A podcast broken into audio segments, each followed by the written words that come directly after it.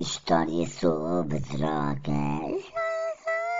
História, história, história, história sobre drogas. Maria Salomea Skaladonska, nome artístico Marie Curie.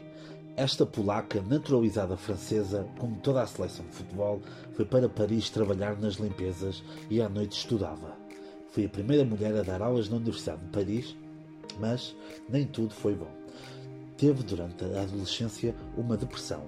Ela acreditou que seu namorado era fiel, mas descobriu que ele andava com a prima de tia da irmã em segundo grau dela.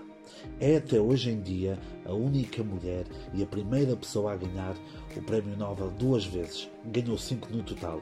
Ela é o Cristiano Ronaldo da radiação. Morreu cedo, aos 66 anos, com leucemia, no ano de 1934, devido ao contacto próximo com material radioativo.